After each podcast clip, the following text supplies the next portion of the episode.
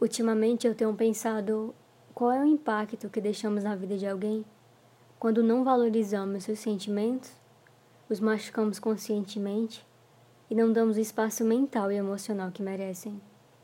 Eu, por exemplo, eu sinto muito pelas pessoas que eu magoei, até mesmo sem querer machucá-las.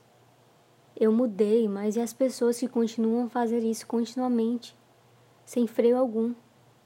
Eu já estive nas duas posições e eu aprendi que cuidar de mim mesma é uma prioridade e jamais será egoísmo. Quem se sente dependente de alguém para se sentir amada, amar e ser feliz, acaba sofrendo porque nunca enxerga que precisa se amar em primeiro lugar. Eu já me senti uma bomba relógio na vida das pessoas, prestes a explodir. Eu as afastava como um ato de amor, mas eu acabava sendo insensata. Porque Algumas milhares de vezes eu não valorizei meu emocional e eu deixei pessoas ficarem por tempo demais. E quando eu arrumava coragem para mandá-las ir embora, em determinado momento eu as deixava voltar. O cair se tornava caos. Eu esperei morrer por dentro para anunciar uma despedida, porque eu lembro exatamente de todas as vezes que eu me agarrei a migalhas e sempre tentando me convencer que aquilo era o suficiente mas eu nunca estava feliz. Mas um dia eu entendi que não era mais possível me enganar. Eu enxerguei o erro de interpretação que eu tinha sobre o amor por mim e pelo próximo. Entendi que a minha ansiedade ela já foi alguém. A minha ansiedade ela já foi o que eu fui. Às vezes o maior problema é tentarmos procurar sinais, alguma conexão, criar os e si infinitamente eu aprendi que um ponto de partida não deve haver uma opção de volta. Às vezes, sem perceber, a gente se prende tanto às coisas que nos fazem mal, pensando e acreditando fielmente que precisamos daquilo para sobreviver. A melhor parte é entender que não precisamos daquilo, de algo assim, e nesse exato momento um peso sai das suas costas. Amar e ser amado jamais deverá ser um fardo, jamais terá que desconstruir seu psicológico e quem você é.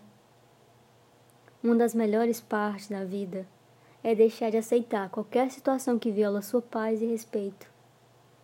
Então eu te digo que cada parte sua que alguém deixou intacta, que sobrou inteira, se refaça e jamais, jamais permita novamente tocar em sua alma sem intenção de permanecer.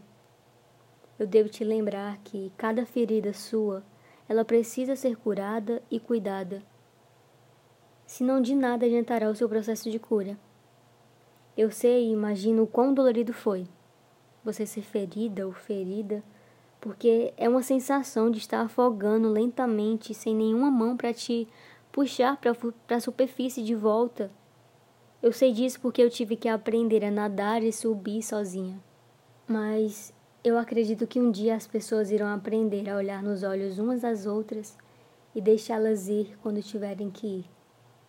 Eu aprendi a não afundar em um mar raso, que de nada valeria a minha intensidade e profundidade que é gigante. O processo ele não é em vão. Cada um precisa se permitir cuidar das suas feridas. Eu sei que tem dias que o mundo fica pesado demais para a gente carregar e eu sei disso. Eu sei disso, sabe? Mas tá tudo bem e vai ficar. Eu sei que às vezes tentar se perceber sem se prender em um mar de imensa emoção parece impossível. Porque para se curar é necessário lavar a alma por inteiro antes. Você vai aprender a ressignificar as coisas que acredita que não pode mudar, mas certamente você pode. A se pertencer, a pertencer a um lugar, um lugar para você chamar de seu, de sua casa, seu lar. Tem dias que a gente imagina que vai sair na chuva e vai desmanchar porque você tá tão doce e carente.